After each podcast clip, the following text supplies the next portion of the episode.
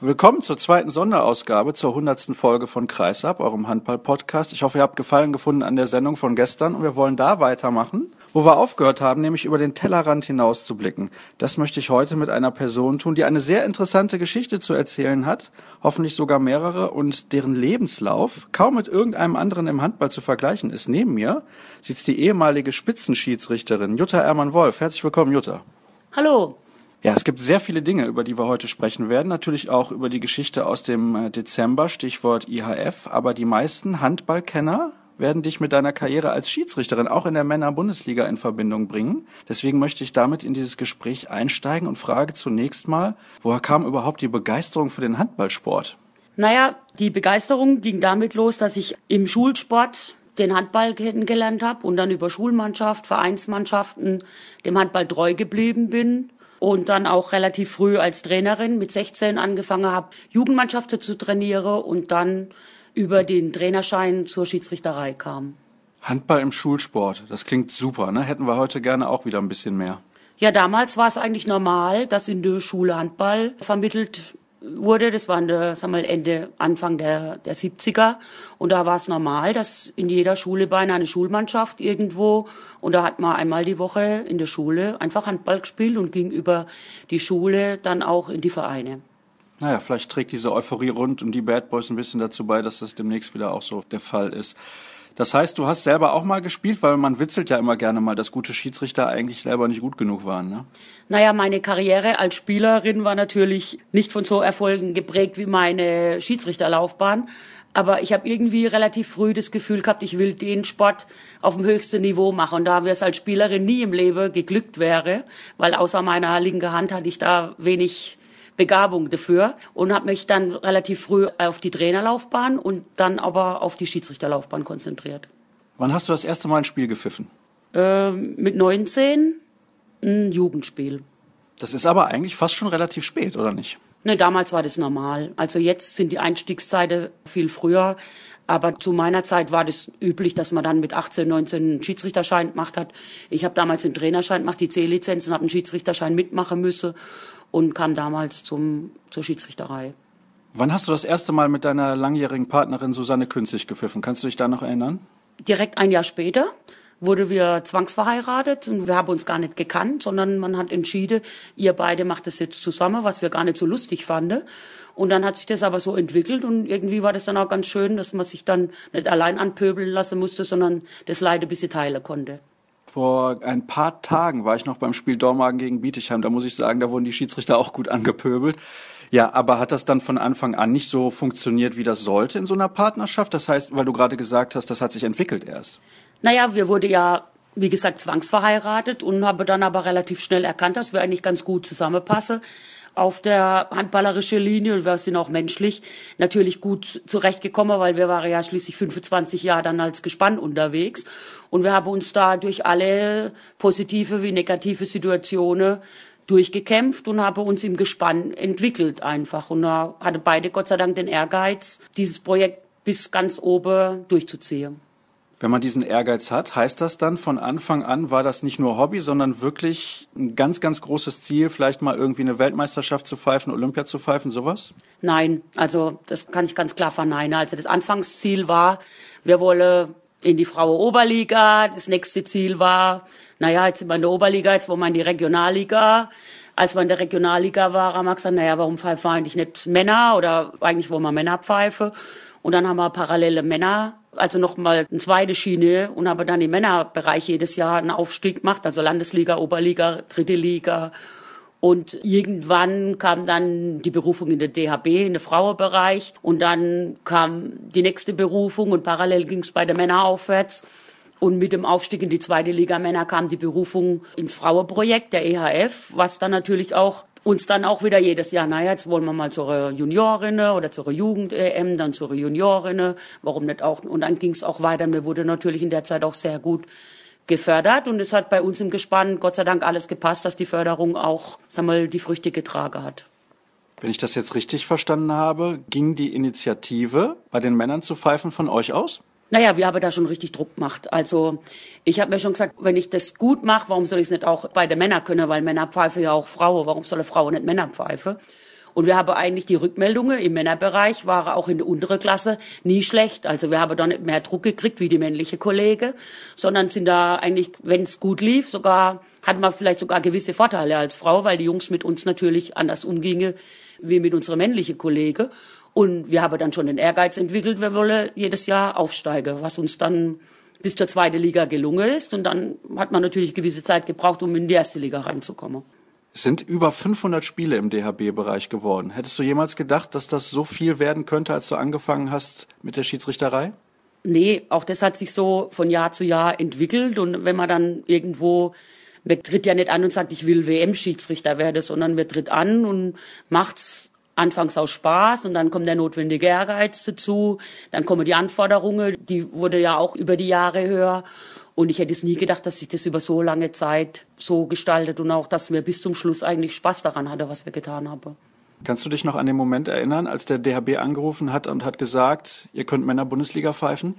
Das war ja so, dass das Jahr vorher schon wir von den vor der Saison ausgegebenen Regularien eigentlich hätte aufsteigen sollen, weil wir das jüngste Gespann im B-Kader waren, was am besten platziert war. Und dann wurde die Regel kurzfristig modifiziert mit dem Kommentar, ihr macht lieber mal noch also man hat es nicht gewagt, uns in die Männerbundesliga, was vielleicht im Nachgang, vielleicht war es sogar der richtige Weg, einfach nochmal ein Jahr an der Basis oder an der zweiten Liga da nochmal dran zu bleiben. Wir haben damals überlegt, hinzuwerfen, wieder einmal, und haben gesagt, nee, die Freude machen wir dem einen oder anderen nicht. Wir geben Gas und wir wollen in die erste Liga. Und das Jahr drauf hat es dann funktioniert. Da war man natürlich sehr, sehr stolz. Klar, man hat uns gesagt, ob ihr das überlebt, müsst ihr beweisen. Und wenn wir es nicht überlebt hätten, wäre auch das Frauenprojekt gescheitert. Also wir mussten uns dann entscheiden. Also wir durften nicht sagen, so nach dem Motto, es klappt bei den Männern nicht, dann gehen wir nur noch zu den Frauen. Entweder oder, aber wir sagen, ja, wir wollen das. Und wir waren ja natürlich schon stolz und hatten riesen Druck. Das heißt, für euch war das auch ein, ein Ziel, allen zu beweisen, dass das möglich ist. Verstehe ich das richtig?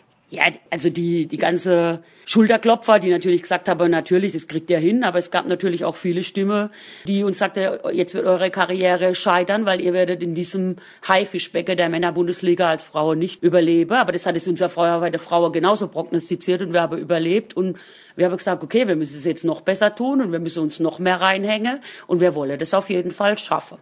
Du hast eben gesagt, ihr habt überlegt, wieder mal hinzuschmeißen. Das heißt, es gab mehrere Phasen, in denen ihr das überlegt habt? Naja, es gab ja immer mal die eine oder andere Frustsituation oder Spiel, was nicht so gut lief, auch von unserer Sicht aus nicht so gut lief, wo man dann überlegt hat, mein Gott, ist das alles wert? Man hängt seine ganze Freizeit da rein, um dann Woche für Woche eigentlich sich diesem Stress auszusetzen. Aber die Freude an dem Ganze, und es war es war ja kein Job, es war immer noch ein Hobby. Es war ein sehr professionelles Hobby. Also es war für mich immer noch ein Hobby. Aber unsere ganze Freizeit ging eben für dieses Hobby drauf, aber es haben wir gern gemacht. Weißt du noch, wie das war, das erste Spiel in der Männerbundesliga, wer da gespielt hat und vor allem auch, wie du dich vorher gefühlt hast? Also es war, natürlich weiß ich es noch, es war die Begegnung Großwaldstadt gegen Gummersbach, ein Klassiker. Es wurde uns avisiert als ein Spiel, was normalerweise immer ganz gut über die Bühne geht. Der Druck, den wir die Woche vorher hatten, war die Hölle, weil wir waren eigentlich ständig mit Interviews beschäftigt weil wir waren die erste Frau in der Männerbundesliga. Und das Ganze außenrum hat uns wahrscheinlich schon ein bisschen sehr, sehr gestresst, weil die Leistung war natürlich an dem Tag nicht gut. Also die Nervosität, die man logischerweise hat in einer neuen Klasse und der Druck, weil es waren Kamerateams da und wir mussten relativ schnell merken, dass die sich mit uns beschäftigen und nicht mit dem Spiel. Und da haben wir natürlich schon das eine oder andere Ding an dem Tag an die Wand gesetzt. Habt ihr danach gedacht, oh, das war's jetzt vielleicht? Naja, wir haben da schon überlegt, oh Gott, was wird jetzt passieren, weil die Leistung war ja nicht so gut. Wobei, ob die Leistung so schlecht war, also schlechter wie bei anderen, die zum ersten Mal hinkommen, haben wir damals nicht bewertet. Wir haben uns einfach schlecht gefühlt. Und man hat uns aber Gott sei Dank dann über, über andere Spiele, also man, man pfeift ja dann auch nicht jede Woche gleiche Männerspiel, sondern man hat ja dann auch andere Spiele. Man hat uns da Gott sei Dank gezielt wieder aufgebaut. Wir haben dann vielleicht auch noch einen Europapokal oder schöne Champions League bei der Frau dazwischen gepfiffen, bevor wir dann zum nächsten Spiel sind. Und da haben wir es schon wesentlich besser gemacht. Und dann entwickelt man sich eben. Und auch mit der notwendigen Selbstkritik zu sagen, uh, das war heute nichts. Wie war denn die Reaktion der Spieler auf dem Feld?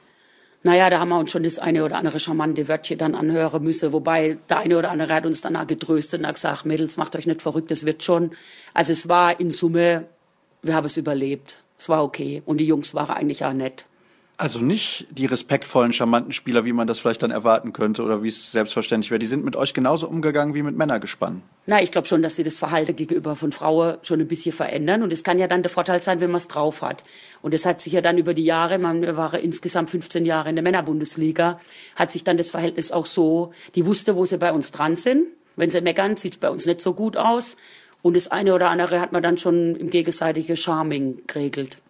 Was war denn der Höhepunkt in deiner Karriere als Schiedsrichterin?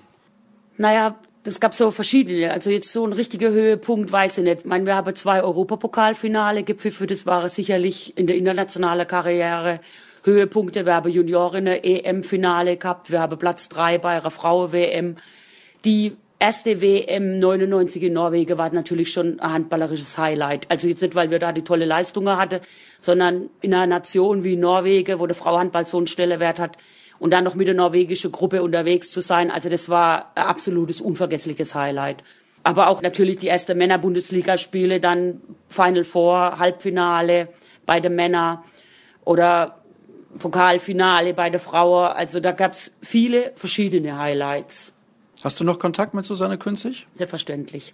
Wie oft und wie regelmäßig und worüber sprecht er dann? Naja, die Regelmäßigkeit wird natürlich weniger, weil man ja keine gemeinsame Aktivität in dem Sinn mehr hat und die räumliche Trennung. Und dann meine Dauerbelastung, die ich ja immer noch im Handball habe, führt dazu. Aber wenn wir natürlich reden, reden wir über Privates und natürlich vor allem über Handball. Was ist denn die größte Schwierigkeit, wenn man als Schiedsrichter auf dem Platz steht? Die größte Schwierigkeit, wenn man als Schiedsrichter auf dem Platz steht, hm. die größte ist, glaube ich, dass man sich immer wieder selbst spiegelt und überlegt, wie man die ganze Belastung im Einklang kriegt und wie man immer wieder sich neu motiviert und neu die Freude an dem findet, was man da tut. Bist du in dem Zusammenhang ein Freund des Profischiedsrichters oder glaubst du, dass das nichts bringen würde? Ich persönlich glaube, dass in Deutschland aufgrund der Situation, dass viele meiner ehemaligen Kollegen oder der Kollegen, die jetzt im, im Kader sind, die haben auch beruflich einen sehr, sehr guten Werdegang. Und ich glaube, dass die meiste, das kann ich nicht beurteilen, für mich wäre das nie ein Thema gewesen, Profi-Schiedsrichter sein zu wollen. Weil die Tatsache, dass ich das in einem sehr professionellen Hobby getan habe, war auch eine gewisse Erleichterung, weil ich war nie davon abhängig. Und die körperliche Belastung, ich meine, das ist ja schon immens, wenn man dann irgendwie Arbeit hat. Man muss sich immer dafür Urlaub nehmen. Du hast eben gesagt, da ist deine komplette Freizeit für draufgegangen. Die Anforderungen haben sich natürlich die letzten Jahre durch die schnelle Mitte und die Athletik und die Belastung für alle Beteiligte, das Spiel hat sich schon sehr gedreht. Ich meine, unsere Anfangszeit konnte man noch gemütlich nach hinten laufen, bevor die nächste Welle kam. Und jetzt sind eigentlich die Jungs nur noch am Sprinten und am Laufen und haben sich bewegt. Und die müssen sich auch viel fitter halten, wie es damals bei uns noch ging. Also wir mussten uns auch fit halten, aber jetzt, man muss jetzt sein ganzes Leben auf dieses Hobby ausrichten. Und von daher glaube ich, dass da die Belastung schon sehr, sehr hoch ist. Und ich glaube auch die Tatsache, dass die so hoch ist, die Jungs werden dann nicht mehr so durchhalten bis 50 oder bis 45, sondern die werden früher aufhören, weil sie einfach körperlich dann teilweise an ihre Grenze stoßen oder einer im Gespann an seine Grenze stoßt. Das ist ein gutes Stichwort, die schnelle Mitte. Welchen Unterschied hat die Einführung der schnellen Mitte denn ausgemacht? Sind die Spiele dadurch schwieriger zu leiten gewesen, beziehungsweise sind sie es immer noch? Das ist ja Anfang der 90er ein bisschen anders gewesen, hast du gerade ja schon angesprochen. Naja, die ganze Dynamik, die ganze Athletik bei Männer- und beim Frauenhandball hat zugenommen. Die Spiel ist wesentlich schneller, wesentlich mehr von der Athletik geprägt. Und da sind die Anforderungen auch an die Schiedsrichter natürlich viel, viel höher. Und auch, ich denke, dass der Handball sich die letzten 20 Jahre an viele Stellen so professionalisiert hat, dass auch das ganze Spiel sich schon verändert hat. Also was anderes, wie es damals war. Ich meine, es ist jetzt da wesentlich mehr Geld drin, wie noch in der 80er im Handball war. Welche Regel war damals, als du noch gepfiffen hast, die, die am schwierigsten umzusetzen war, die man am schwierigsten bewerten konnte? Am schwierigsten bewerten? Naja, ich denke, alle 1 gegen 1 Situationen sind immer schwierig zu bewerten, weil es dort halt, muss man schnell entscheiden, wo kommt der erste Kontakt, wo war die Ursache und Wirkung. Ich denke, das war damals schon immer am schwierigsten. Also eins gegen eins oder Situation am Kreis. Stand jetzt die Sperre richtig, stand sie falsch? Wo war der Körperkontakt? Ich denke, das war so die schwierigste Entscheidung und werde auch immer die schwierigste Entscheidung bleiben. Ein Hörer hat zuletzt mal geschrieben, er würde gerne was wissen zu einer Regel beziehungsweise zu einer Regelauslegung mit den Kreisläufern im Moment. Da wird ja häufig mal ein bisschen der Hintern rausgestreckt und den Kreisläufern wird relativ viel erlaubt, was das angeht. Wie siehst du das? Denkst du, dass die Kreisläufer da im Moment einen großen Vorteil genießen? Also das habe ich jetzt persönlich so nicht festgestellt, wobei die Bewertung hatte ich ja der Frage vorher, hatte ich ja das, die 1 gegen 1 Bewertung und auch das Spiel der Kreisläufer. Ich meine, das hat sich schon geändert und durch die körperliche Voraussetzungen, die der eine oder andere mitbringt. Im Kreis stehen halt oft jetzt über 100 Kilo beim Männerbereich. Ich meine, ich darf es ihm aber nicht zum Nachteil werden lassen, dass er so ein großer Junge ist und, und eben ein bisschen mehr Muskeln hat wie sein Abwehrspieler, der momentan gerade hintersteht. Aber ich sehe jetzt in, also zumindest in Deutschland jetzt nicht eine Bevorteilung der Kreisläufer. Gibt es aktuell Regeln, die dir nicht gefallen, beziehungsweise wo du denkst, da könnte man vielleicht ein bisschen was ändern, um das zu optimieren? Na, ich bin eher so ein traditionell geprägter Freund und Regeln ändern macht's nicht immer das Spiel schöner. Also ich finde, wir sollten einfach mal unser Spiel so spielen, wie wir es alle lieben und wir sollten nicht ständig an der, an der Regeln schrauben. Ich meine, es gibt die eine oder andere Initiative, wie zum Beispiel, wenn sich einer behandeln lässt, dass er dann raus muss, wo ich sage, da kann man mal drüber nachdenken, wenn das überhand nimmt. Aber grundsätzlich bin ich immer der Meinung, man sollte lieber ein bisschen weniger, weniger ist da an manche Stelle offen, ja. Du hast natürlich auch zuletzt sicherlich die Geschichte mitbekommen mit dem Pokalspiel bei den Männern zwischen den Rhein-Neckar-Löwen und der MT Melsung. Da wurde ja die Regel, beziehungsweise die wird anders angewendet im DAB-Pokal als in der Bundesliga. Ist diese Regel generell sinnvoll, wenn man den Spieler dann dafür bestraft, dass er im Prinzip komplett unfair agiert? Also ich denke, das ist so auch taktisch grobes Vergehen und grob bedeutet rot und von daher finde ich die Regel sinnvoll. Auch, dass es dann im Prinzip einen sieben Meter gibt. Wenn da kein anderer mehr das hätte unterbrechen können, dann gibt's einen sieben Meter und die finde ich dann korrekt, ja. Hast du einen besonders stark ausgeprägten Sinn für Gerechtigkeit? Ja, ich glaube, den muss man, ja, aber wenn man 25 Jahre als Schiedsrichter und jetzt schon wieder die ganze Folgezeit als Delegierte, ich glaube ja, weil meine ganze, also meine ganze Jugend war davon geprägt. Ich war Klassesprecher, Schulsprecher und die ganze Karrierefolge, die muss geprägt sein vom Gerechtigkeitssinn. Ich möchte damit so langsam den Bogen spannen und zur Aktualität kommen. In welchen Funktionen bist du denn aktuell noch dem Handball verbunden? Vielleicht kannst du das den Hörern mal sagen. Ja, meine Hauptfunktion ist, dass ich bei Bayer Leverkusen als Teammanager für die Bundesliga agiere. Und insgesamt bin ich als Delegierte, als technische Delegierte in der Männerbundesliga unterwegs und für die EHF. Was macht man als technischer Delegierter? Also ich verstehe meinen Job als technische Delegierte also an viele Stellen so, dass ich junge Kollegen den Rücken frei halte mit der Administration rund ums Spiel und während dem Spiel versuche ich eigentlich zu deeskalieren, wenn da kritische Situationen entstehen oder einfach die notwendige Rückendeckung vom Tisch auszugeben. Wie schwer ist es da, das gesunde Maß mit der Kommunikation zwischen dir und den Trainern zu finden? Naja, ich bin schon eine, die lieber zweimal spricht, wie gleich mit der Strafe agiert. Es kommt natürlich auch immer darauf an, was derjenige oder diejenige am Spielfeldrand, wie die agieren, wie unsportlich oder was da eigentlich passiert. Und ich bin eigentlich der Meinung, dass man schon versuchen muss, da immer so ein bisschen gegen zu steuern. Und in der Phase, wo ich mit dem Trainer mich beschäftige, kann ja das Spiel weiterlaufen und damit hat man schon eine gewisse Entstressung. Also ich glaube, man muss da schon viel die Kommunikation einfach suchen und Verständnis schaffen oder auch mal zum Trainer mit einem kleinen Späßchen ein bisschen den Stress rausnehmen. Und so sehe ich meine Aufgabe. Ist die Meckerei in den letzten Jahren mehr geworden oder nehmen wir das von außen nur so wahr? Naja, ich meine, das liegt vielleicht auch so ein bisschen an der Generation. Ich meine, die Generationen jetzt, die sind einfach ein bisschen anders geprägt, wie vielleicht noch 20 Jahre früher die Leute geprägt waren.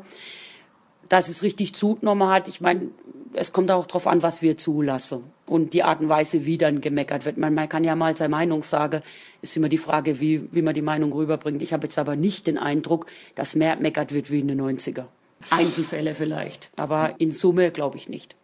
Wir springen thematisch ein bisschen weiter, ich habe es eben schon gesagt, und kommen zu der Geschichte, die im Dezember 2015 für ein bisschen Aufsehen gesorgt hat. Und ich finde, am Ende des Tages war das relativ positiv, dass es so gelaufen ist. Aber da kannst du dich jetzt selber noch zu äußern. Du hast öffentlich gemacht, dass du aus deiner Sicht aufgrund deiner sexuellen Orientierung nicht als EHF-Delegierte zur Weltmeisterschaft nach Dänemark eingeladen worden bist. Warum hast du das getan? Na, ich wollte es eigentlich grundsätzlich nicht tun. Ich wusste, die Tatsache, dass ich nicht nominiert wurde aufgrund meiner Sexualität, war mir bekannt seit Ende September. Ich habe damals überlegt, an die Öffentlichkeit zu gehen, habe es nicht getan, weil natürlich, ich kann es ja nicht beweisen. Ich habe das eine Gespräch geführt, wo mir das klar mitgeteilt wurde, aber ich konnte es nicht beweisen und habe mich damals entschieden, nicht an die Öffentlichkeit zu gehen. Motiviert hat mich dann eigentlich beim Champions League Spiel die Kroama Seng die das mitbekommen hat und mit der ich dann Kontakt hatte und die sagt, wir müssen mit diesem Thema in die Öffentlichkeit gehen. Und ich hatte mich dann mit meiner Kollegin aus Spanien, mit Carmen Manchado, abgestimmt. Und wir beide haben dann gesagt, wir gehen mit dem Thema gemeinsam an die Öffentlichkeit. Das heißt, das hat nicht nur dich betroffen, sondern auch andere noch. Es hat mich und die Kollegin aus Spanien definitiv betroffen. Also wir beide leben in geordneten Verhältnissen, sind allerdings mit dem gleichen Geschlecht verheiratet. Und das war das Kriterium, warum wir nicht nominiert wurden. So wurde es uns beiden unabhängig von hochrangigen Funktionären mitgeteilt. Wie war deine Reaktion damals, als du das erfahren hast? Also ich muss sagen, ich war anfangs, ich bin ja jetzt nicht naiv oder irgendwas, aber ich war richtig geschockt, weil ich eigentlich gedacht habe, dass ich im Jahr 2015 mit diesem Thema, zumindest im Bereich Handball, kein Thema mehr habe, weil ich in einer Selbstverständlichkeit mein Leben lebe und mich da nicht behindert fühle durch die Tatsache, dass ich mit einer Frau verheiratet bin. Ist schon relativ komisch, ne, wenn man überlegt, dass im Frauenhandball der Anteil an Homosexuellen jetzt nicht sonderlich gering ist, kann man schon so formulieren. Das kann ich nicht beurteilen, weil es mich nicht interessiert, weil es geht in erster Linie geht's für mich um den Sport. Und natürlich bin ich jetzt mit dem Thema konfrontiert, klar, die Geister, die ich rief. Da ist klar, dass ich jetzt das Thema habe, aber ich war nie dafür bekannt, dass ich die Regenbogenflaggen nach vorne trage und da ständig das zum Thema mache, sondern für mich geht's um Leistung und nicht um Mann oder Frau oder geschweige denn um Sexualität, weil für mich ist der Mensch das entscheidende Kriterium und der Sportler oder die Sportlerin oder der Funktionär oder die Funktionärin. Da muss die Leistung stimmen. Ich möchte da nicht hin, weil ich eine Frau bin. Ich möchte da hin, weil ich gut bin.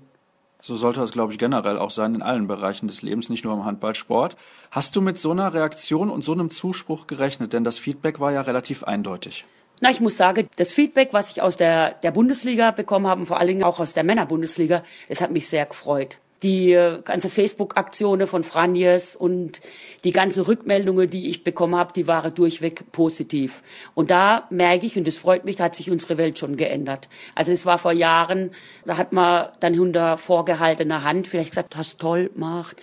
Aber jetzt war die Reaktion eigentlich durchweg, positiv und die Leute haben uns unterstützt und ich fand es sehr, sehr gut. Das hat mich sehr gefreut und hat mich auch bestätigt, dass ich es richtig gemacht habe. Natürlich auch in dem Wissen, dass es für meine persönliche Karriere nicht unbedingt förderlich war.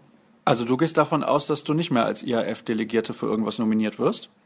Na, ich gehe zumindest davon aus, dass es für meine Karriere in dem Moment nicht förderlich war, weil logischerweise die EHF natürlich in alle Verlautbarungen ganz klar sich committed dass nie im Leben meine Sexualität das Kriterium war, sondern andere Kriterien dazu geführt habe, dass wir nicht nominiert wurden, die kamen und ich.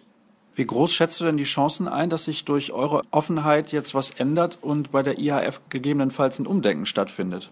Ich denke, dass wir schon den einen oder anderen da aufgerüttelt haben, mal drüber nachzudenken, was da passiert ist.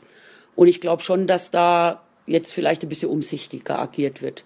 Ob wir beide jetzt davon einen Nutzen haben, das wird man sehen, aber darum ging es mir nicht. Mir ging es einfach darum, dieses Thema zu platzieren, weil ich es richtig schockierend fand, dass man im Jahr 2015, wenn sich ganz Olympia und alle hier gegen Diskriminierung committe, dass sowas dann passiert und ist. Und ich meine, ich habe da nicht gelogen. Ich habe dieses Wissen, dass es aufgrund dieser Thematik war und darum habe ich das auch an die Öffentlichkeit gebracht. Mal unabhängig vom Namen, derjenige, der dir das mitgeteilt hat, wie hat der das denn selber empfunden? Der hat im Vier-Augen-Gespräch mir schon gesagt, dass das auch nicht in Ordnung findet. Dann könnte man ja eigentlich davon ausgehen, dass sich etwas bewegt. Es wäre schön, wenn sich was bewegt. Es würde mich freuen. Ich hoff's. Sind dafür vielleicht die Strukturen in den Verbänden noch ein bisschen zu verkrustet?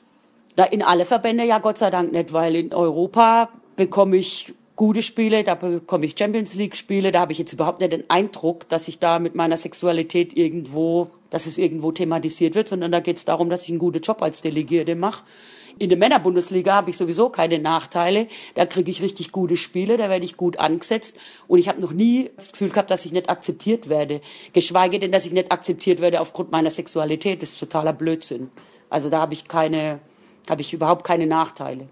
Hat es dich in dem Zusammenhang ein bisschen enttäuscht, dass Tobias Karlsson bei der EM in Polen nicht mit der Kapitänsbinde in Regenbogenfarben auflaufen durfte? Naja, also ich bin nicht diejenige, die mit der Regenbogenflagge vorausrennt, weil das für mich nie so dieses Thema war.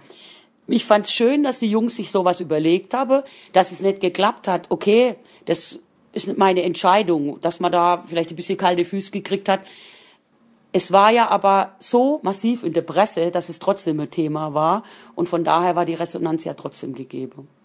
Ob dann dieses Stückchen Stoff noch da war, fand ich jetzt auch nicht so relevant.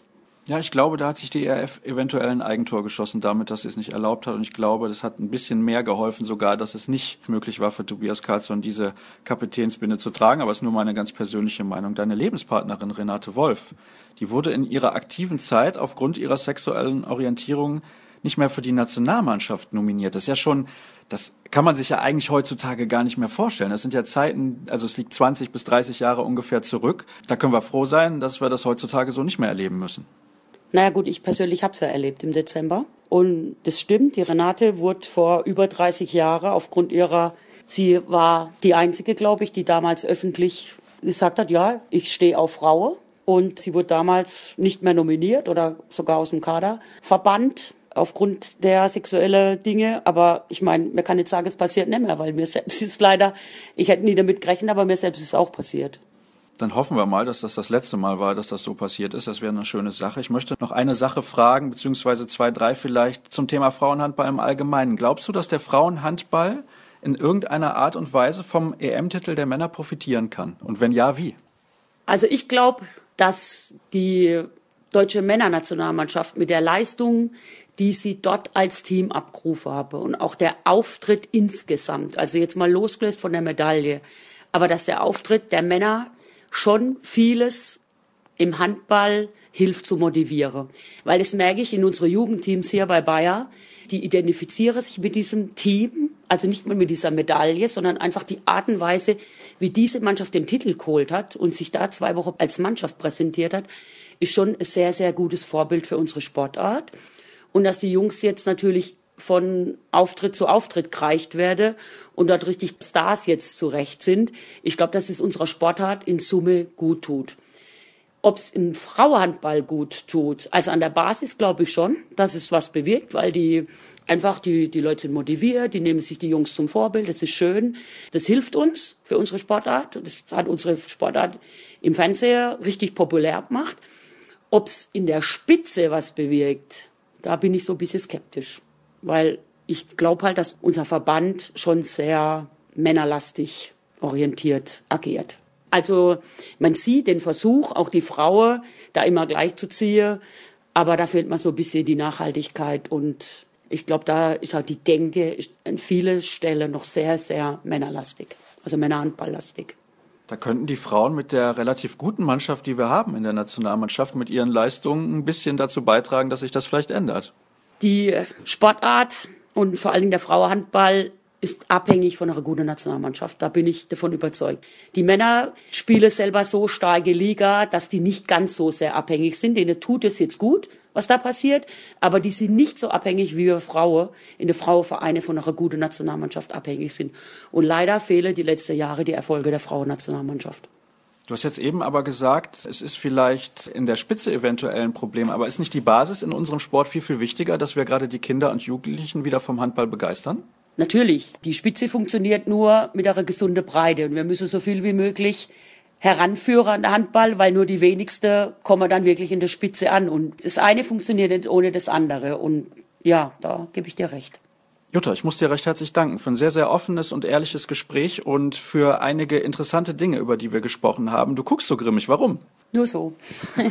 Na gut, also vielleicht war das ein oder andere dabei, wo du nicht so gerne drüber gesprochen hast, aber ich hoffe auch, dass viele Leute nicht nur dieses Interview hören, sondern vor allem, dass vielleicht da auch ein bisschen Umdenken stattfindet und dass die Dinge, die sowieso selbstverständlich sein sollten, auch in Zukunft noch ein bisschen selbstverständlicher werden. Das war's mit unserer nächsten Folge hier zum Jubiläum 100 Folgen von Kreisab und ihr wisst ja, es gibt noch eine weitere Sendung und die ist nicht mit irgendjemandem, sondern mit dem Welthandballer des Jahrhunderts, mit Magnus Wieslander. Die gibt's dann morgen und an der Stelle sage ich Danke Danke, dass ihr heute mit dabei gewesen seid. Alle Infos gibt's nach wie vor bei facebook.com slash kreisab und bei twitter at kreisab.de. Bis zum nächsten Mal.